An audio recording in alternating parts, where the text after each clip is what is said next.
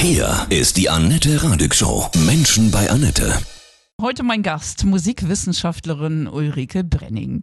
Hallo Ulrike, ich grüße Sie. Hallo Annette. Es gibt einen weltberühmten Chor aus Hannover, den Mädchenchor. Und über den haben Sie ein Buch geschrieben mit dem schönen Titel Wenn sich die Welt auftut auf den Flügeln des Gesangs. Was ist das für ein toller Titel? Wie sind Sie auf den gekommen? Ich verwende zweimal Zitate. Wenn sich die Welt auftut, ist ein Titel einer Komposition für den Mädchenchor Hannover des finnischen Komponisten Aino Juhani Rautavaara mhm. aus dem Jahr 2000. Und auf den Flügeln des Gesanges ist von Heinrich Heine. Oh, ja. Und und beides hat für den Mädchenchor sehr viel Bedeutung, denn auf den Flügeln des Gesanges hieß eine Konzertreihe des Mädchenchors Hannover für etliche Jahre und dort konnten sich die jungen Damen auch schon mal solistisch mhm. ausprobieren. Dieser Chor ist super berühmt, 70 Jahre ist er jetzt jung? Genau. Was macht diesen Chor so ganz extrem außergewöhnlich? Ich würde zunächst mal sagen, der Klang ist außergewöhnlich. Der Mädchenchor Hannover hat einen Klang, der so klar und so bestechend rein ist, dass man Gänsehaut bekommt, wenn man ihn hört. Und das ist der Konzertchor. Und bis es soweit ist, durchlaufen die Mädchen drei bis vier kleinere Chöre, in denen sie nach und nach stimmlich so weit gebracht werden, dass sie dem Konzertchor beitreten können und in diesem Klangideal dann ihren Beitrag leisten. Und das andere, was ihn außergewöhnlich macht, das ist eben diese Chorgemeinschaft, diese drei bis vier Stufen. Die Mädchen kommen mit sechs oder sieben in den Chor und sind frühestens mit elf soweit, dass sie in den Konzertchor kommen.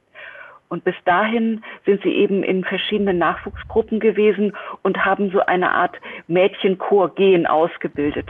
Was ist das Besondere an, an Mädchenstimmen? Der große Vorteil bei Mädchenstimmen ist, dass sie nicht in den Stimmbruch kommen. Jedenfalls nicht so prägnant wie bei mhm. Jungs. Das heißt, sie, sie fallen dann nicht für den Chor aus.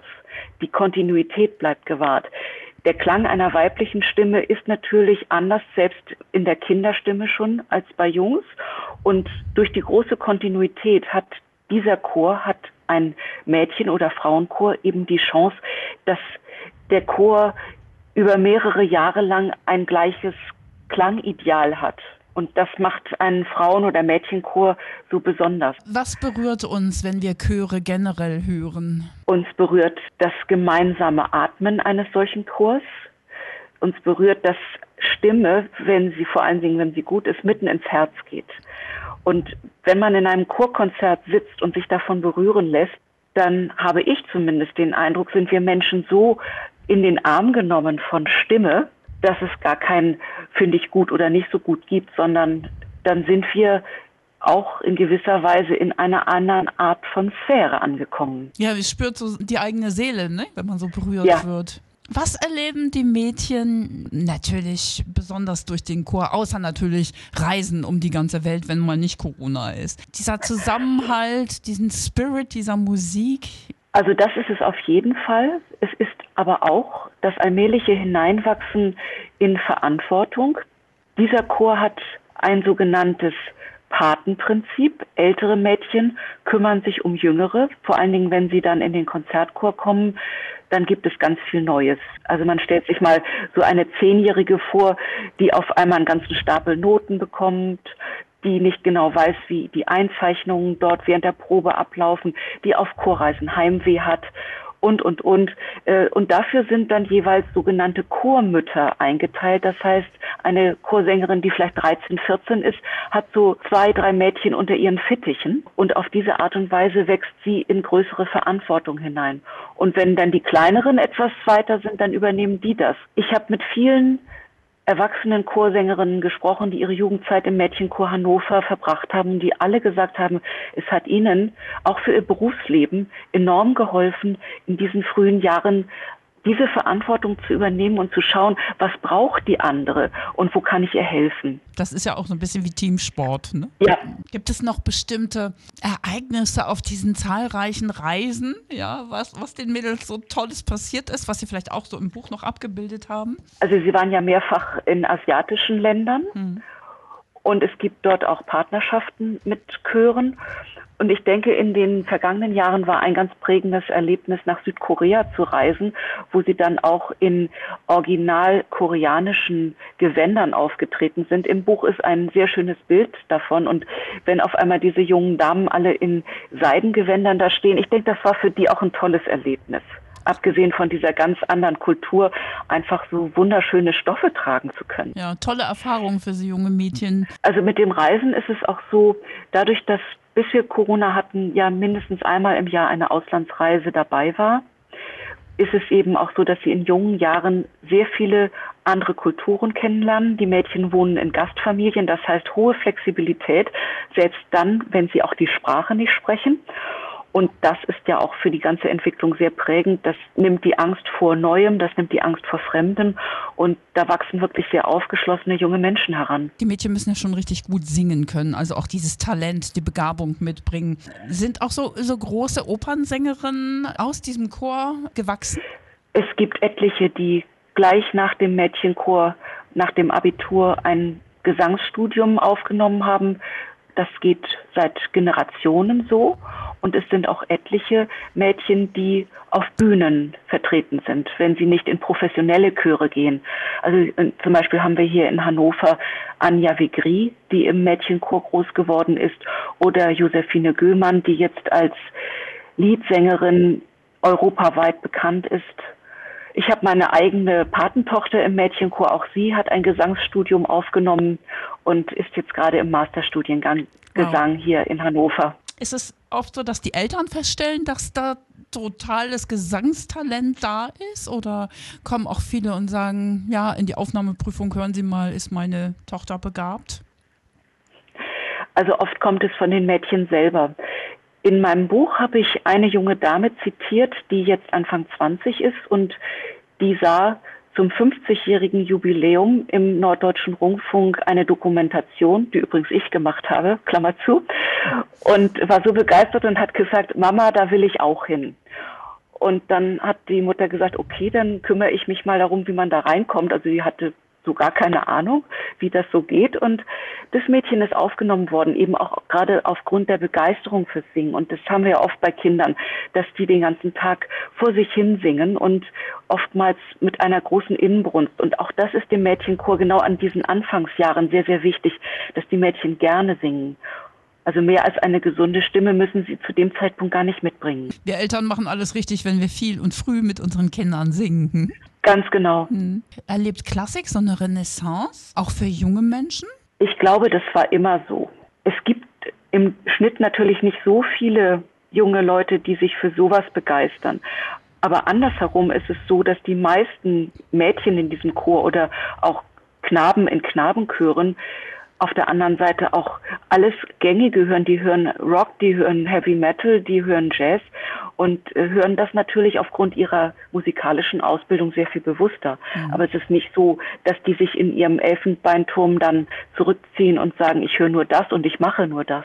Also ich höre auch gerne Klassik. Wenn ich schon den ganzen Tag Rock höre, dann oder Filmmusik, finde ich total inspirierend. Ja, oder jetzt zu Weihnachten äh, habe ich so Christmas Carols gehört. Es ist halt schön, wenn man so vielseitig bleibt. Ja, mhm. auf jeden Fall. Es ist, glaube ich, so, dass die jungen Leute, die das wollen, das mit großer Leidenschaft tun und das auch gar nicht so sehr trennen zwischen E- und U-Musik, mhm. sondern das ist Musik und dafür brennen sie und sozusagen Ende im Gelände. Da ist das Thema für sie dann auch schon erledigt. Ne? Ja. Ja, Musik, die berührt, ins Herz geht, egal genau. in welche Richtung. Diese Crossover-Geschichten sind ja auch schön, ne? Die sind ja auch sehr, sehr beliebt. Metallica zum Beispiel mit dem San Francisco Orchestra. Der Mädchenchor hat da bestimmt auch schon viele Zusammenarbeiten gehabt, oder?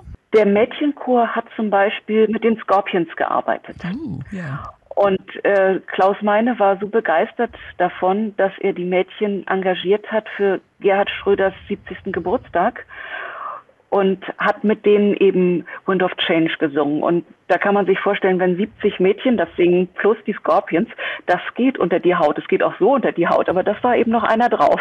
Für wen haben Sie das Buch jetzt geschrieben? Für alle, die jemals im Chor waren, ja, für die Eltern, für die äh, derzeitigen Mädchen, die dort singen, die ganze Geschichte abgebildet. Was war die Intention?